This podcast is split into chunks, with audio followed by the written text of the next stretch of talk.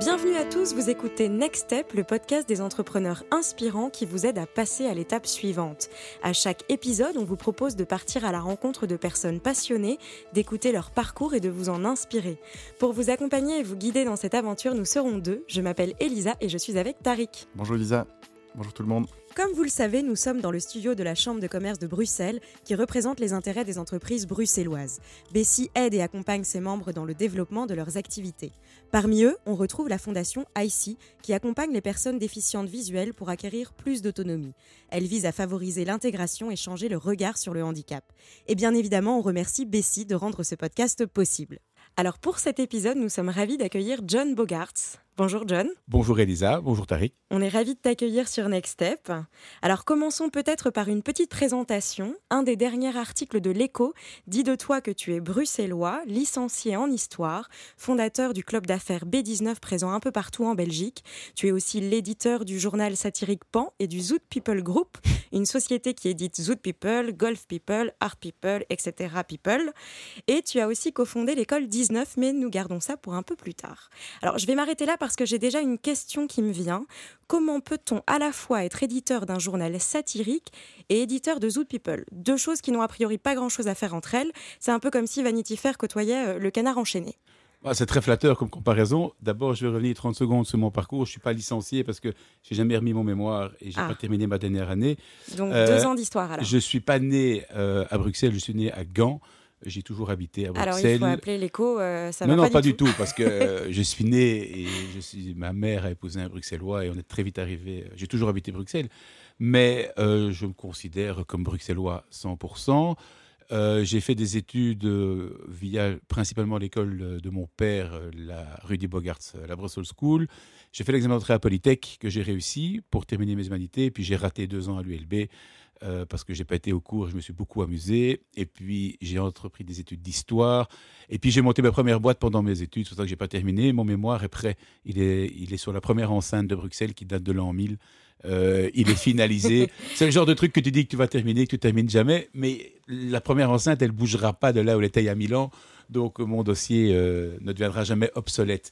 Donc voilà. Mais effectivement, pour revenir à la presse, euh, plus particulièrement, euh, quel est le lien entre Zoot People et Pan? Il n'y en a aucun, si ce n'est que ce sont des supports papier. Oui. Euh, le Zoot People est totalement digitalisé maintenant parce que, en fait, notre site internet, c'est ceci n'est pas un magazine, c'est un produit digital avec une finalité papier qui est quand même tiré à 20 000 exemplaires euh, 6 mai depuis peu en Belgique et national parce que, comme on m'a dit Michel Verskuren, que les amateurs de football connaissent bien, l'ancien manager du Sporting d'Anderlecht, envoyé mon magazine, il m'a dit Nom de Dieu, John, ça c'est intelligent, un magazine sans langue en Belgique, ça a son pesant d'or. Effectivement, puisqu'il n'y a que des photos. que des Voilà. photos, même pas les noms des gens et pas de texte. Au moins, le problème linguistique n'est pas un problème chez moi. On a euh, 80% de notre chiffre d'affaires qui est fait en Et comment vous expliquez que ça fonctionne aussi bien sans, sans texte, sans nom, sans... Parce que c'est un produit qui peut avoir l'air prétentieux et qui l'est évidemment absolument pas, vu que dans chaque magazine People, il y a entre 2000 et 2500 personnes présentes dedans. Donc en fait, on prend les 50 vedettes que euh, bruxello, belgo, belges qui sont dans Paris Match et Point de vue Image chaque semaine, on les garde, mais on en met 2500 monsieur tout le monde autour de là, autour de ces gens-là. Et le monsieur tout le monde, pour moi, est tout aussi important que les autres. Ce sont des patrons d'entreprise, des gens qui sont présents sur les événements. On leur offre euh, la possibilité d'être un peu, un peu Mis en valeur, visible, voilà. un peu mis en valeur sur la même page que Jean-Claude Van Damme ou le Prince Laurent, bien que c'est Laurent, peut-être que les gens paieraient pour ne pas être sur la même page que lui, mais ça, c'est un autre débat. Euh, et le PAN, pourquoi le PAN? C'est parce que quand mon père est décédé, il gérait l'hebdomadaire satirique Père Ubu, avec lequel je n'étais pas du tout en phase. Euh, c'est un secret pour personne. Par contre, euh, je trouve que ça ne représentait pas du tout ce qu'était mon père. Et j'ai décidé de continuer Père Ubu pour qu'on ne garde pas l'image de Rudy Bogart comme rédacteur en chef de Père Ubu, mais plutôt le grand pédagogue qu'il a été. Et de fil en aiguille, j'ai éliminé euh, la rédaction qui était digne du Carnaval de Rio. Et finalement, j'ai racheté le concurrent Pan, sachant que Pérubu était une dissidence de Pan Oui. à la base. Donc j'ai ramené l'enfant terrible au bercail et puis j'ai enlevé définitivement le nom Pérubu de l'histoire parce que c'était plus un boulet qu'autre chose. Et finalement, quand on voit qu'en France, il n'y avait pas de place pour le canard et Charlie, et que Ciné Hebdo n'a jamais réussi à trouver sa place avec, comme vous dites, 70 millions de lecteurs potentiels, avec 4 millions de lecteurs francophones potentiels, on n'allait pas avoir deux canards satiriques. Donc je suis aujourd'hui effectivement à la tête du journal satirique Pan, euh, qui continue à tirer à boulet rouge sur les politiques, ce qui est un véritable plaisir, parce que comme ils sont de plus en plus mauvais de l'extrême gauche à l'extrême droite, on a matière à écrire chaque semaine, et on s'adresse à un public très clairement senior, 55 plus. Voilà, je pars du principe que des jeunes de 25 ans, je l'ai été, on n'a pas le temps de lire. Moi, j'ai beaucoup lu jeune, je relis pas mal maintenant. Quand on fonde une famille, qu'on lance des boîtes, qu'on commence sa vie professionnelle, on n'a pas le temps de se faire le dernier Welbeck euh, samedi, dimanche euh, au bord euh, devant le feu de bois. Donc, oui, notre cible n'est pas les jeunes, donc on n'est pas online. Le canard enchaîné n'est pas online. Et est un journal vendu en librairie. On en perd deux par semaine depuis dix ans. J'ai perdu 1000 librairies en dix ans depuis que j'ai pris les canards, mais on a un réseau abonné assez conséquent. Donc finalement, vous êtes un peu un, slasher avant l'heure euh, des millennials. Et tu es également le cofondateur de l'école 19, on change un peu de sujet, une école de codage liée à l'école 42 de Xavier Niel. Un mot d'abord sur ce qu'est peut-être une école de codage. Oui, alors comme croit ma mère, ce n'est pas du tout un endroit où tu apprends à encoder des fichiers Excel, non, donc pas du tout. Euh, pour expliquer clairement ce que c'est que le codage, pour expliquer simplement, euh, c'est ce qu'il y a en fait euh, c'est ce qu'il y a derrière ton écran en fait. Voilà. Et c'est pas la technologie c'est ce qui les gens c'est la technologie qui a derrière ton écran. Donc en fait on n'apprend pas à conduire une voiture quand tu viens à école de codage tu apprends à construire la voiture. Voilà. Tout le monde sait conduire une voiture. Très peu de gens savent en construire une. Et le codage c'est on apprend aux gens à construire euh, c'est un peu démythifier la, boîte noire un peu du digital. Oui, attention, c'est pas si compliqué que ça. Et je vais vous expliquer pourquoi euh, je me suis lancé dans cette aventure. Euh, bah, vous, voulez que je, voulez que je vous le dise? Bien sûr, allez-y. Je vais faire les questions les réponses. Euh, donc pourquoi? Mais justement, pour revenir à mon père, qui était un pédagogue exceptionnel, qui a sauvé des milliers de gens qui étaient juste pas faits pour le système, je faisais partie de ces gens. Si je n'avais pas eu mon père pour, me, pour être derrière moi jusqu'à mes 22 ans. Je crois qu'un adolescent normal fait sa crise jusqu'à 17, 18, parfois 19. Vous, vous l'avez un peu ben, Moi, c'était un peu... J'avais pas eu mon père... Euh, mon histoire aurait été tout à fait différente. Et mon père est un fils d'ouvrier qui est arrivé à l'ULB, qui s'est mis à l'office de placement et qui a découvert le monde du jury de l'école privée parce qu'il a commencé à devenir professeur pour payer son cote. Euh, et il a aidé beaucoup de gens pendant sa vie. Euh, des centaines d'étudiants ont eu cours gratuits parce qu'ils trouvaient qu'il fallait les aider, qu'ils avaient le potentiel. Et depuis dix ans, j'ai cherché un moyen de moi aussi, puisque moi j'ai eu cette chance, d'offrir à des gens qui n'ont pas la chance comme moi d'être encadrés. Euh, ce n'est pas une question de moyens, hein, c'est une question d'encadrement, hein, parce qu'on est dans une société où la famille est en faillite complète. Je me suis dit, il faut trouver quelque chose, et je ne trouvais pas. J'ai ramé, comme j'avais fait les entrées à Polytech, j'ai essayé de, de réfléchir à envoyer des, ingénieurs, de enfin des, des, premiers, des candidats en première candidate ou deuxième candidate Polytech dans les écoles le mercredi et de les rémunérer et d'aider. Donc vous étiez investi quand même euh. J'ai toujours voulu, mais j'ai jamais trouvé. Et puis j'ai été pris par le développement de mes affaires, les magazines People, le cercle B19 qui est franchisé dans cette ville, d'autres projets parce que je suis actionnaire de deux autres sociétés. Euh, et puis, alléluia, oh, j'entends parler de l'école 42. Et ça, c'était il y a combien de temps? Ben, J'en ai entendu parler je dirais en janvier 2000, oui, en fin 2016. J'ai demandé à mon ami Yann Gallienne, euh, qui est un ami personnel de Xavier Niel, s'il ne peut pas m'organiser une visite. Donc en mars 2017, ce que je vais vous raconter là a l'air très clair, c'est parce qu'on a eu le premier CA ce matin et j'ai refait la chronologie. Donc elle est Donc c'est bien frais dans votre elle, elle, est fraîche. John a un grand sourire après son CA. Oui, oui, oui, ça s'est très bien passé. Mars 2017, je prends le Thalys, je vais visiter avec Yann Gallienne. Xavier Niel nous attend. Euh, on visite cette école, c'est comme toi tu l'as dit direct tout à l'heure, tu mets un pied, un orteil dans cette école et tu te dis mais c'est pas possible. Euh, parfois j'aime bien avoir les idées moi, bon là c'est pas moi qui l'ai eu, euh, c'était juste inimaginable. Le podcast ici est trop court pour que je puisse raconter tout ce que j'ai vu, mais une partie est maintenant visible chez nous, mais on reviendra certainement un jour là-dessus.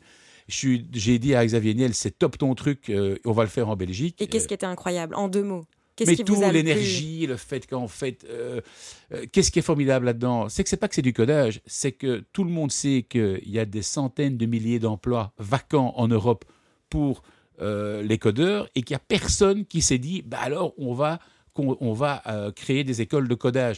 C'est-à-dire qu'on continue à envoyer au casse-pipe des étudiants en sciences sociales, en histoire de l'art, en sciences po. C'est magnifique, ça. C'est très beau, mais ça, il faut faire le dimanche quand tu as du temps. Euh, si tu veux participer à la société, il faut former des gens à des, à des jobs avec des formations qui donnent un job.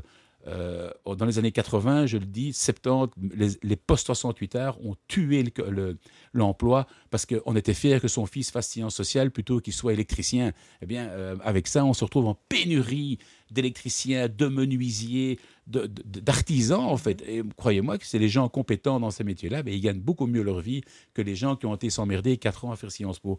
Et donc, l'idée, c'est de dire, il y a une pénurie énorme. Le Xavier Niel, il l'a analysé. Son ambition à lui, c'est de redonner à l'Europe sa splendeur. Il, veut vraiment que le nouveau Google vienne de chez nous et pas de chez eux, que ce soit les États-Unis ou l'Asie. Il faut être européen avant tout. Et donc, moi, ce que j'ai trouvé formidable là-dedans, c'est que c'est de prendre des enfants qui allaient, des enfants, hein, parce qu'à 20 ans, on est, pour moi maintenant, j'ai 47 ans, on est un enfant, des gens qui étaient voués au casse-pipe à 100%. Elisa, vous êtes française, à 99,99%, ces gens allaient droit au casse-pipe. Et en quelques mois, on leur redonne un espoir dans la vie. Et alors, en deux ans de temps, euh, ces gens ont un job bien rémunéré. Et c'est ce que j'explique. Il n'y a que ce profil-là, que ce profil casse-pipe. Il y a plein de profils. Bah, il y a 70%, De, de, nos candidats qui étaient chômeurs, 30% qui n'avaient pas de diplôme d'humanité. Alors après, attention, comme tout est online, euh, on n'exclut pas un enfant de bonne famille, évidemment. Mais on, euh, voilà, il n'y a pas de ségrégation. Quand on dit pas de ségrégation, c'est dans les deux sens.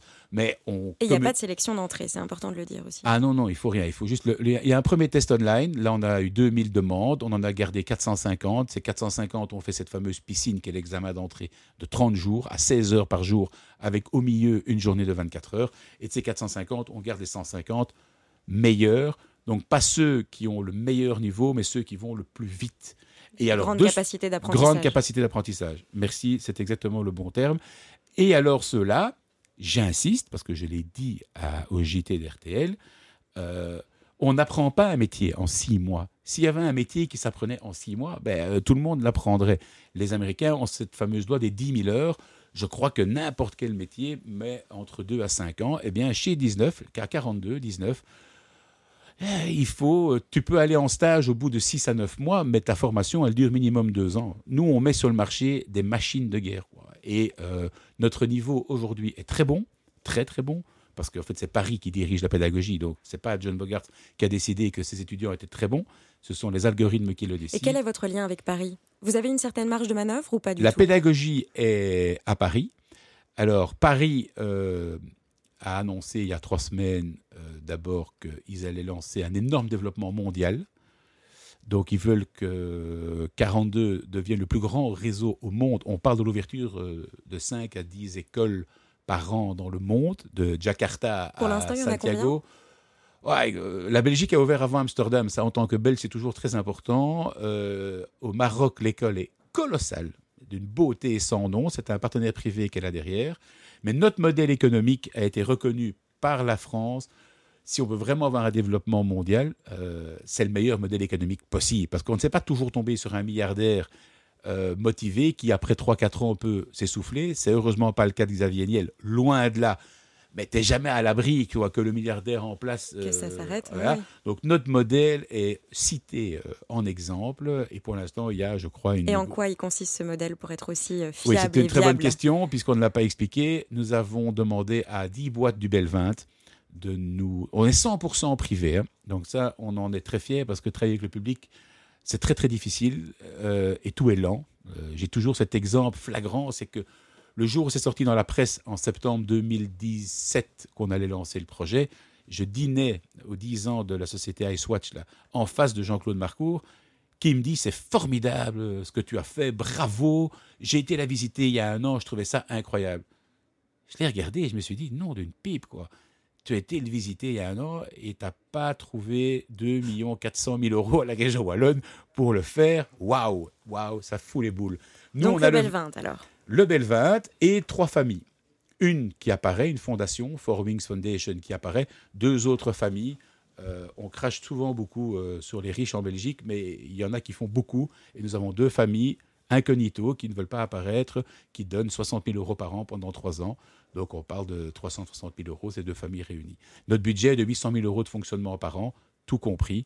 C'est de la véritable philanthropie. Euh, le loyer qu'on paye à l'école chez mon frère n'est pas très élevé. Euh, ben, Yann et moi, on n'est forcément pas rémunérés. On paye un fee à Paris de 500 euros par étudiant et, euh, et on est dans les clous parce que le CA s'est très bien passé ce matin. On avait pris beaucoup de marge de sécurité au niveau du remplacement du matériel et tout ça. Et donc, c'est un exploit réalisé par les équipes financières. Vous avez compris que je, suis un beau parleur, mais que je ne suis pas un vrai financier, parce qu'ils ont dû faire un business plan en partant de rien, sans aucun case. Euh, voilà, qu'est-ce qui allait se passer? Et moi, je suis très, très étonné de la gentillesse, de la sympathie euh, de nos étudiants. Je m'attendais à tomber sur des sales petits cons comme moi quand j'avais leur âge. Et donc, j'avais prévu un système de sécurité draconien. Et en fait, ils sont beaucoup plus sages. C'était pas le cas du tout. Non. Alors, on va peut-être parler un peu du bilan euh, avec Tariq, qui va reprendre le flambeau de la conversation qui nous écoute depuis tout à l'heure. Elisa, c'était la gentille, en fait. Voilà. Ouais, ben moi je suis le vieux. Ben vas-y. Euh, ben John, merci d'être là. Euh, on a visité hier l'école 19. bravo pour cette réalisation. J'ai en effet, il y a, je pense, trois ans, eu euh, un, éclair, euh, enfin j'étais sidéré de la visite de, l'école 42 à Paris. Euh, pour revenir là-dessus, je me rappelle très bien d'un animateur de, cette mhm. communauté qui nous dit l'éducation est cassée. l'éducation, ça vous donne des 14 ou des 15 sur 20. nous, c'est ou 0 ou 1. C'est comme le code. Ça marche ou ça marche pas. Donc, il n'y a pas de raison de donner 14 sur 20. le deuxième problème de l'éducation, c'est la durée de l'enseignement. Les gens n'ont pas le temps d'étudier 4 ans pour apprendre quelque chose et les meilleurs d'entre nous sortent plus rapidement. Donc il n'y a pas de durée. Ça peut durer un an, ça peut durer 18 mois. Il n'y a pas de diplôme, c'est ça la force. Et ni de durée, c'est chacun Et ni durée, exactement. Et ça, je trouvais ça vraiment fascinant. Et puis la troisième chose, c'était euh, il n'y a pas de prof, il y a des ressources, euh, tout, on, trouve tout en ligne. Donc il n'y a pas de prof, il n'y a pas vraiment de cursus linéaire. Et la seule manière de s'en sortir, c'est par soi-même et en groupe. Et donc ça, ces trois points-là, euh, ils sont gravés à vie dans ma mémoire. Je comprends. Euh, Ce sont les trois points qui m'ont fait, euh, que j'ai compris comme toi au bout de... Parce qu'une fois que tu es resté 30 secondes là, dans l'école, tu as compris ces trois points-là. Et c'est là que je me suis dit qu'il fallait... Attention, hein, pour revenir sur les études traditionnelles, on aura toujours besoin d'ingénieurs, on aura toujours besoin de juristes, on aura toujours besoin de médecins, on aura toujours besoin d'ingénieurs chimistes. Attention, hein, il ne faut pas disturber tout le processus. Je dis simplement que il n'y a pas de raison de ne pas évoluer non plus et au 21e siècle. Parce que les vieux comme moi, ils ne comprennent pas que. Euh, on est en 2019, quoi. L'an 2000, les gars, c'était il y a 19 ans, quoi. C'est fini. On est, on est largement dans le 21e siècle maintenant. Il est temps de le comprendre. Mais je pense que ce, ce que ça dévoile, c'est, on dit souvent aussi que, le, par exemple, le succès d'une carrière, parce qu'en fait, c'est trois points. Ouais. Euh, quand je suis sorti là et j'ai réfléchi, je me dis, mais en fait, ça s'applique tout à fait à une carrière au milieu du travail. Donc, que ce soit le milieu des affaires ou euh, faire une carrière, il n'y a, pas de, a pas de 14 sur 20. Il n'y a pas de.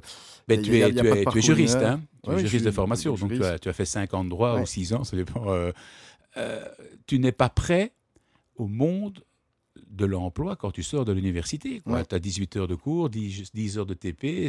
si tu vas à tout, je veux dire, tu as congé 4, 4 mois par an. tu, dans le monde de l'entreprise, en général, les gens, ils arrivent, ils sont complètement déboussolés, ils comprennent pas ce qui leur arrive, quoi. Je veux dire. Euh. Non, mais c'est la violence arrive après, donc c'est. Quand on dommage. est moyennement bon élève, c'est mm. assez, assez facile, quoi. On est validé chaque année, euh, tout est prévu, puis après, il faut un peu se débrouiller. Et puis euh, t'arrives, et t'as une concurrence, t'as ton voisin de bureau qui veut ta peau. Donc. donc voilà, mais c'est, je crois que donc tout le monde peut appliquer ces principes au, quotidien. Euh, par ailleurs, une, une, ambition de, de, de, Next Step, donc de ce podcast, c'est de raconter des parcours non linéaires oui. euh, et de présenter des profils inspirants. Donc, euh, on a parlé de ton parcours euh, d'homme d'affaires euh, avec des, des, des, plusieurs projets visibles. On te voit dans les médias. ce qu'on voit moins, tu, tu l'as partagé avec nous, c'est que tu as aussi eu des, des, accidents de parcours. Je veux dire, il y a des problèmes de santé. Et donc, c'est dire donc, ce qu'on veut dire par là, c'est que derrière l'image, euh, je veux dire, euh, de, succès, tu as aussi dû, à un moment dans ta carrière, trouver des ressources pour rebondir, pour des raisons de, de vraiment de faire face à ce qui nous pend à tous, c'est les problèmes de santé. Non, mais les problèmes de santé et d'autres problèmes, euh, la vie, et, la vie de tous les jours. Voilà. Est-ce que tu peux nous en dire un peu plus sur bah, comment est-ce qu'on rebondit? Avec grand plaisir. en fait, c'est le principe de mon cercle d'affaires, le B19. Nos orateurs qui viennent, ils ne viennent pas pour expliquer que ce sont les rois du monde, ils viennent pour expliquer leurs accidents de parcours aussi. Parce que les patrons de PME, euh, ils aiment bien voir que le type super successful, il, en a bavé aussi.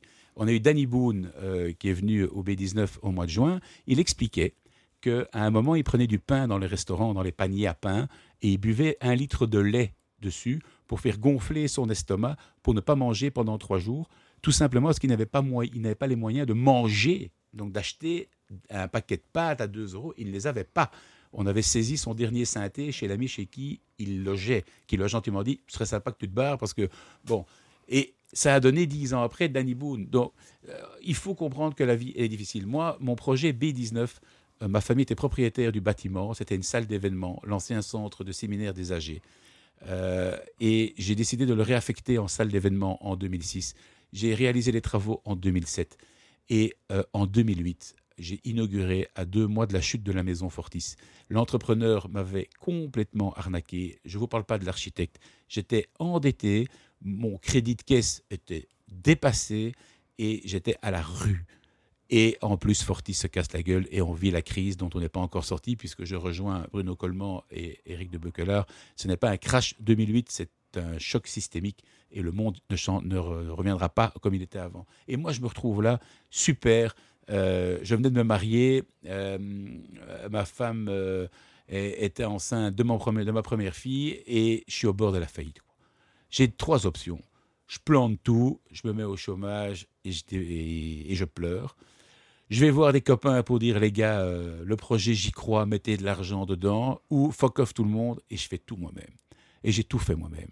Et croyez-moi, maintenant que j'ai vieilli à refaire, aujourd'hui je ne crois pas que j'aurai le courage, mais pendant trois ans, chaque fois que je louais la salle au tiers du prix, avec les 1000 euros, je remettais des, je, je pas remettais, je mettais des clinges, je mettais des lampes, je terminais les travaux. Et en trois ans, j'ai réussi à sortir vaguement la tête de l'eau.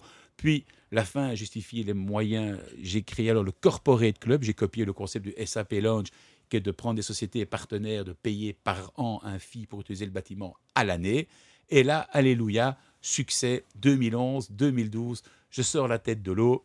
Euh, je dis, j'y suis arrivé, c'est génial. Crac, je me chope un cancer. Bon, de nouveau, heureusement, j'ai dit, je touche du bois, cancer, coup de bol, pris très à temps et vite opéré, euh, métastase, sortie, pas partie. Euh, je décide de faire six mois de chimio préventif. J'insiste, c'est pas le. Parce qu'évidemment, j'avais déjà perdu pas mal d'amis. J'avais passé beaucoup de temps dans les hôpitaux à 25 ans. Je ne me suis pas battu contre un cancer. On me l'a enlevé et j'ai fait une chimio de nettoyage. Bon, attention, c'est éprouvant, hein, mais c'est une chimio parce que mes enfants étaient tellement jeunes. Et ça change la perspective aussi. Hein, ben, ça change la vie. J'ai reçu, comme je dis, un carton jaune et pas un carton rouge. Euh, j'ai reçu un carton jaune à 43 ans et pas un carton rouge à 60. Ça m'a changé beaucoup de choses. Bon, malheureusement, c'est un gène que j'ai, donc euh, je dois juste être contrôlé chaque année. J'ai fait ma chimio et pendant ma chimio, ouais, c'était quand même tendu, c'était quand même pas Et j'en avais 12 et c'était de plus en plus fatigant. Mais j'avais ce corporate club qui tournait et j'avais promis au corporate club que tous les quatre mois, je réunirais tous les membres du corporate pour une conférence animée avec Amit Fadjawi, euh, qui animait les conférences pour moi à l'époque. Et donc, euh, il y a une conférence la veille de ma quatrième chimio, et comme je ne sais pas très bien quoi raconter dans le mois d'accueil, je dis, et d'ailleurs, vu que le cercle de Lorraine avait quitté l'avenue Prince Orange pour aller à Poulart, il y avait un vide dans mon coin, et n'ayant jamais été membre d'un club d'affaires de ma vie, à l'hôpital, en m'ennuyant un peu, j'avais fait le projet du Brussels Country Club, euh, parce que j'avais vu le Beverly's Country Club sur Internet, je trouvais ça avec des grands flamants roses qui crachaient de l'eau dans les fontaines à l'Amérique. Je trouvais ça top. J'ai dit, je vais lancer un Brussels Country Club, cercle d'affaires, à 600 euros par an, bang, bang. Je lance, j'ai dit, à la rentrée. Mais moi, la rentrée, pour moi, c'était janvier 2014. Là, on est en mars 2013. Je dis. Et en fait, il y a Jean-François Sacré, l'écho qui est dans la salle. Et le jeudi matin, ça c'était lundi soir. Mardi, je vais à l'hôpital. Je ressors de ma chimio le jeudi. Philippe de l'usine, euh, patron d'RTL, m'appelle et il me dit T'as vu l'écho? Bah, Je dis Non, je n'ai pas vu l'écho. Euh, je suis occupé à vomir, là. Ça ne dérange pas? Il me dit Non, non, mais va voir l'écho. Hein. Je dis Oui, mais va voir l'écho, va voir l'écho. Euh, qu'est-ce qui se passe dans l'écho? Il me dit Va voir. Je dis Bon, j'étais à Sainte-Élisabeth, je vais à la Pompesso en face du Barabar. Hein. Tous les Bruxellois connaissent. et je vois ma photo en une avec marqué John Alexander Bogart relance la guerre des cercles à Bruxelles. Avec la photo de mon board de mon corporate club, pas du tout le board du club d'affaires, ils étaient au courant de rien. Et donc, je suis arrivé au bureau et j'ai dit, écoutez, euh, on ne peut pas passer à côté à tel coup de pub. Rien de tel qu'un bon coup de pub. et donc, euh, on va lancer en septembre le Brussels qui est devenu le B19, euh, le B19, donc le club d'affaires B19 en septembre. Et il y a eu, je sais pas, un engouement. Attention, hein, j'ai raté. Un jour, je reviendrai sur tout ce que j'ai raté. Hein. Mais là, il y a eu un engouement positif. Et euh, on a ouvert en septembre 2013 avec 280 membres. On est à bientôt 1000 maintenant, franchisés dans six villes. Euh, et voilà. Ce que je veux dire, c'est qu'il faut expliquer aux jeunes gamins qui lèvent des fonds et qui espèrent un jour vendre leur boîte 100 millions dont ils n'ont plus que 0,5%. Moi, je me suis battu et aujourd'hui, aujourd'hui, j'ai 100% de la société B19 et c'est assez agréable maintenant, 12 euh, ans après, avec les perspectives d'année, j'ai 100% de ma boîte. Donc non seulement je décide tout seul, et si un jour, ce qui n'est pas le cas, parce que j'ai pas tellement envie de la vendre, euh, si un jour ça doit arriver, eh ben, je toucherai 100%. Mais pour ça, j'ai dû me battre. Et la question, piège, euh, que je vous pose, c'est si j'avais été levé 500 000 euros chez mes copains du monde des affaires proches, je les aurais levés, hein, je serais dilué à 50%, disons, j'aurais je me serais mis un salaire. Euh, est-ce que je, serais où j'en suis aujourd'hui si j'avais fait ça La réponse, je pense que c'est non, parce que l'être humain est formaté pour vite s'embourgeoiser, et je pense qu'il n'y a rien à faire que le stress euh, permanent.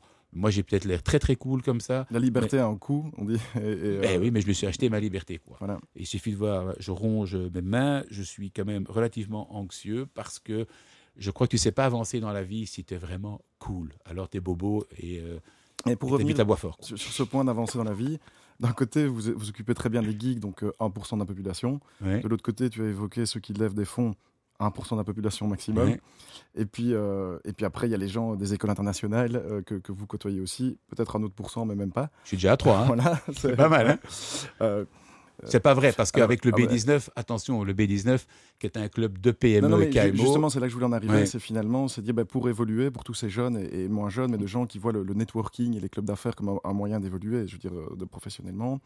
Qu'est-ce que tu leur donnerais euh, si tu leur donnais un cours de code, je veux dire du code du, networking, d'avancer Qu'est-ce qu'ils devraient apprendre en premier? On lance, on a lancé maintenant, on lance maintenant le, le D'abord, moi, je suis assis. Le B19, c'est 600 euros par an.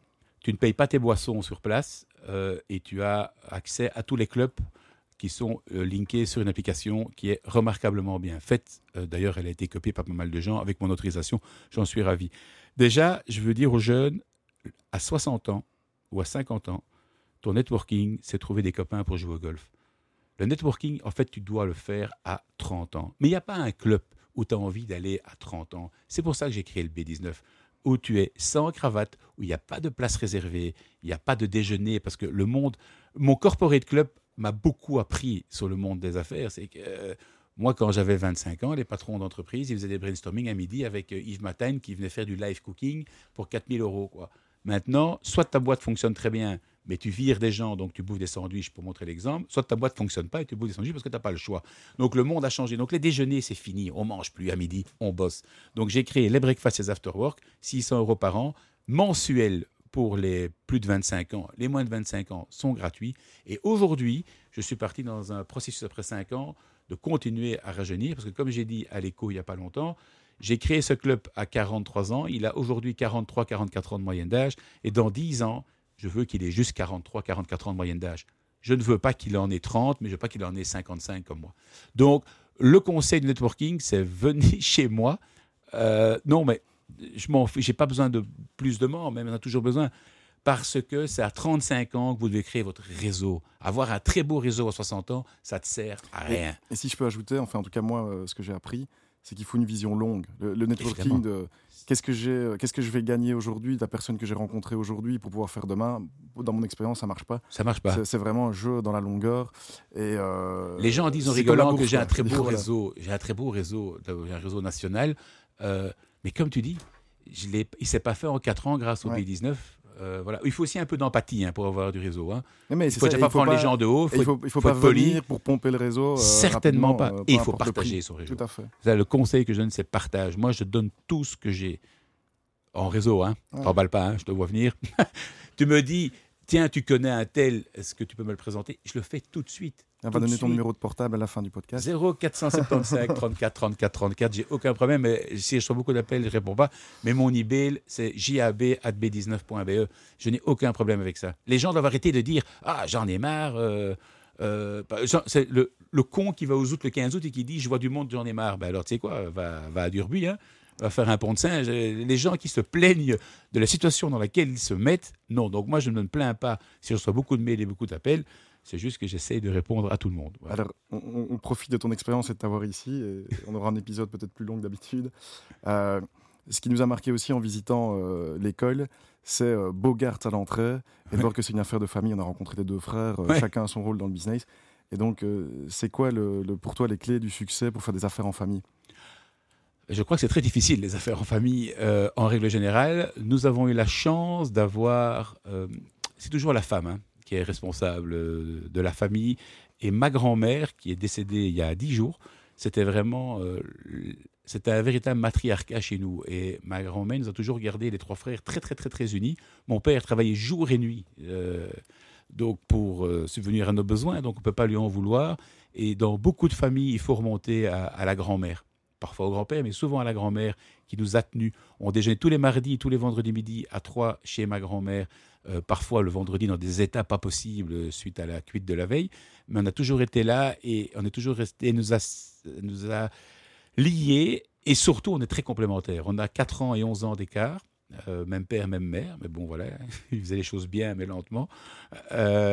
et on est complémentaires, il n'y a personne qui se marche dessus. A monté, on est un peu, voilà, je ne sais pas comment dire, ça ne marche pas toujours, mais si ça ne marche pas, c'est souvent la faute des parents et des grands-parents, parce que la famille, voilà. Bon, c'est vrai que ma grand-mère est grecque, hein, les origines méditerranéennes. En Méditerranée, vous le savez, c'est tout ou rien, quoi. Ou c'est sanglant, ou c'est euh, uni comme les cinq doigts de la main. Et chez nous, c'est très bien, mais chacun a ses libertés de son côté. Un hein. B19, je suis tout seul. On est tous les trois propriétaires du bâtiment. L'école internationale de mon frère David, c'est lui tout seul. Le jury, c'est Charles tout seul. Euh, l'immobilier est en commun. L'école de commerce, c'est David et moi avec une autre, une tierce personne. Mais donc, on a chacun nos zones de liberté totale. Zoot People, c'est sans mes frères. Je trouvais ça pas assez intellectuel, je crois. Donc unis, mais avec chacun une zone de liberté. Voilà. Bon, alors on va devoir conclure. Je parle beaucoup, hein, je sais. Et pour cela, on a décidé de te poser quelques questions courtes. Alors tu ne dois surtout pas réfléchir et répondre le plus brièvement possible. T'es prêt? C'est déjà sympathique de croire que je pourrais réfléchir. Vas-y. Alors, un conseil que tu aurais aimé qu'on te donne? Apprendre à me taire et à plus écouter. Un cliché qu'il faut oublier à jamais sur la vie des entrepreneurs. Euh, que la vie est belle. Une mauvaise habitude dont tu aimerais te débarrasser. il, y en a 30. Euh, une mauvaise habitude dont j'aimerais à me débarrasser, c'est de me réveiller dans mon premier sommeil, de ne plus savoir me rendormir à cause de tout ce qui me passe par la tête. Et alors une citation. C'est celle, que j'ose dire. une citation que tu aurais rêvé de dire? La citation familiale euh, que j'ai repris dernièrement dans une des chroniques de Pan, c'est Ex rebours, c'est la force par la culture. Jamais tu ne pourras euh, être plus fort que si tu lis, que tu t'instruis, que tu t'intéresses aux choses. Il faut s'instruire. Moi, Ex rebours, j'ai lancé cette rubrique. Les gens fréquentent ou habitent dans des rues, ils ne savent même pas qui est la personne euh, qui a donné le nom à cette rue. Ça me rend dingue et donc je crois qu'on a tué la curiosité parce qu'avec Wikipédia, tu te dis que tu sais le savoir quand même, mais donc en fait, pourquoi le savoir? Eh bien, ça, c'est dommage. Et donc, euh, voilà, ex cultu rebours, la force par la culture. Bon, pour la brièveté de la réponse, euh, on repassera. Attends, ex cultu rebours. Je, rigole. C'est la fin de ce podcast. Merci pour votre écoute. On espère vous avoir inspiré. Merci bah John, merci Tariq. N'hésitez pas à commenter et à nous donner votre avis. On se retrouve très vite pour un prochain épisode. Merci John, merci Elisa. Merci à vous.